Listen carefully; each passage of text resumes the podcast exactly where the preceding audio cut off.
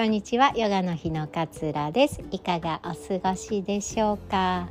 今日はどこか一点リスペクトできる部分を探すことが怒りを鎮めるコツというお話をしたいなと思います。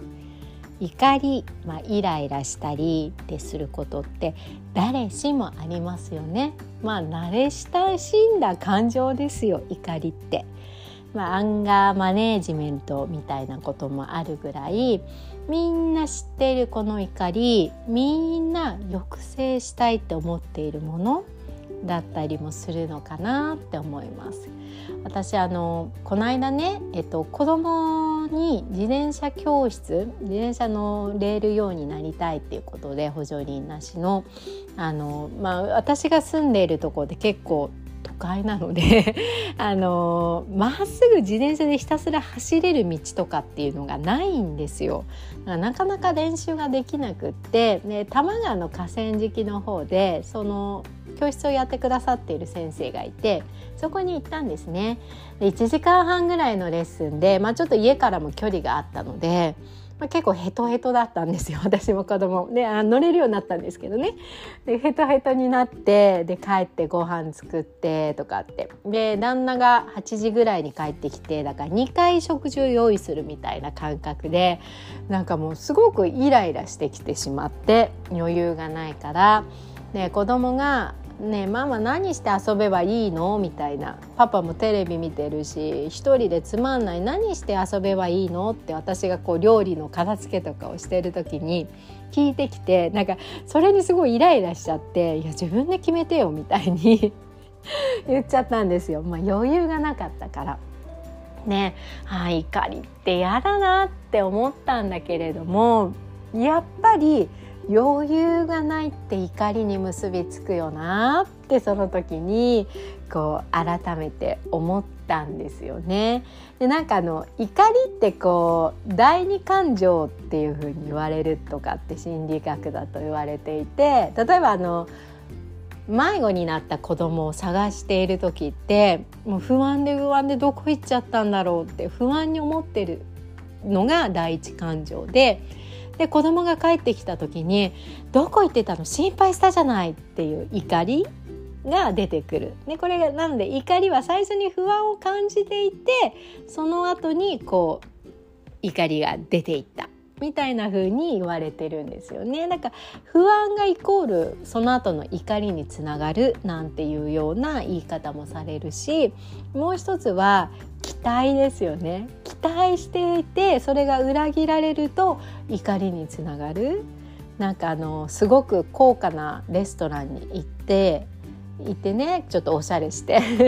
行ったのに店員の態度が悪いと思うとイラッとするじゃないですかそこにはサービスも最高だろうみたいな期待があるからそれが裏切られるとイラッとする。でそれを考えると多分さっきのさっきお話しした私のやつは期待が入っていてそれは夫に対するね。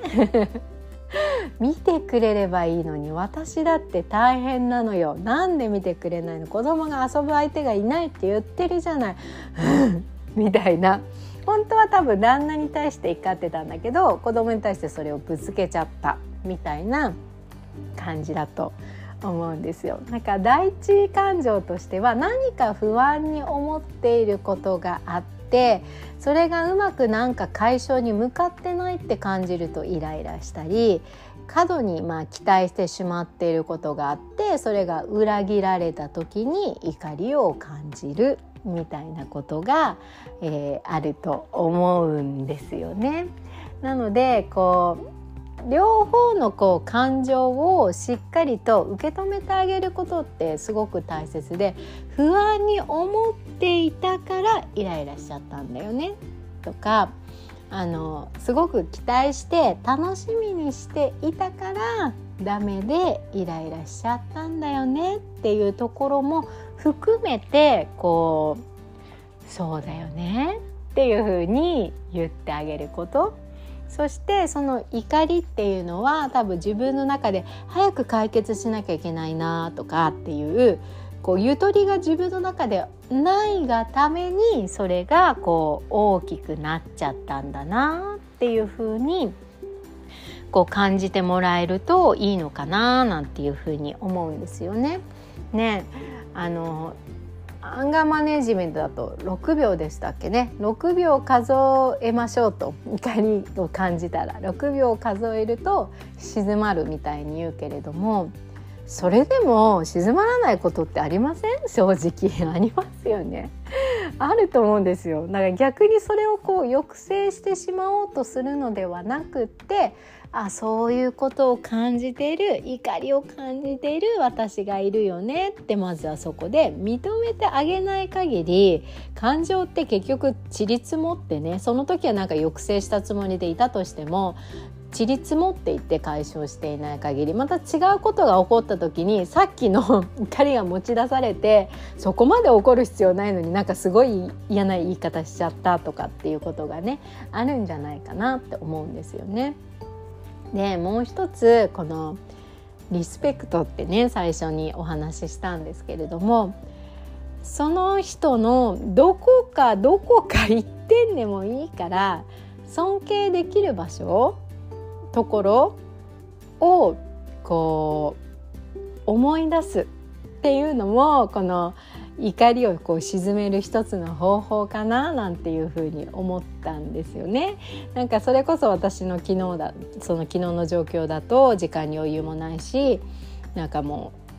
2回ご飯の用意して2回片付けてみたいなのをやって子供が「ママ遊ぼうよ」みたいになっていて夫に対してイライラを感じてしまったけれどもイライラ感じてるな。あ余裕がないからな。そうだよね。もうしょうがないよね。イライラしちゃうよね。って認めてあげた上でまあでもねその夜遅くまで私は子供の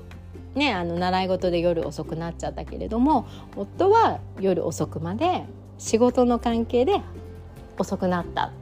まあ、働いてくれている家族のためにっていうところに目線が遅れるのであれば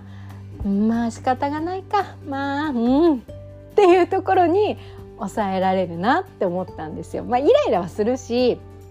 瞬間的にはもうちゃんとやってよとか見てよとかって思うんだけれどもそれを一回受け止めてイライラしてる自分がいるねそうだよね時間に余裕もないしね今日忙しかったよね仕方がないよねわかるよって言ってあげた上ででも彼は仕事頑張ってきたんだしねふうっていう感じ。でどこかその人の怒りに対する相手のねどこか一点例えばそのウェイトレスで、対応が悪かった。でもそんな高級なレストランで働けている人ってまあすごいよねって。どこか一点そこを見てあげてふって。抑えて収めるっていうのがいいのかなって思ったんですよね。で怒ってると相手のいいところって絶対ね見えてこないんですよ気づかない気づけないの怒ってるから。なんならいいところも全部ダメなところに見えてきちゃうっていうのがあったりするので常日頃その人のちょっといいところこういうところはいいのになこういうところはいいのになみたいなところを見つけといてあげるといいと思うんですよね。でなんかまたイライラがねうちの夫みたいに イライラがしてきたらあでもここがいいところってこの間認識したしな。確かにそうなんだよなと思ってちょっとその怒りを緩めてみる。無理に抑制しなくていいと思うからちょっと緩めてみる。みたいなことを、えー、やってあげるといいのかなと思います。このついつい怒っちゃう相手っているじゃないですか。ついついイライラしちゃう相手ってね。いるからあの冷静な時にその人のいい面ってどこかな。その人が私にとってこう役に立ってくれているところってどこかな。みたいな風なのを一度探しといておくといいのかもしれないな。なんていう風に思いました、えー、今日も聞いてくださりどうもありがとうございます。このね感情のと自分の関係性を変えていくってことですよね。怒ってるっていうところから怒っている自分がいるなってその怒りと自分のところにスペースを作る距離を作ってあげること。これがねマネージマネジメントじゃないです、えっと、マインドフルネスではとっても大事なことになっていきます。この辺のね、えー、内容もマインドフルの基礎講座には入っていきますので是非気になる方はねホームページとチェックしていただけたら嬉しいです。では今日も聞いてくださりどうもありがとうございます。えー、そしてねあのマインドフルの基礎講座の早割24日までにお申し込みいただくとちょっとお安くなるプランがご用意しておりますので気になる方は早めにチェックください。では今日もあなたらしい穏やかな一日どうぞお過ごしください。さようなら。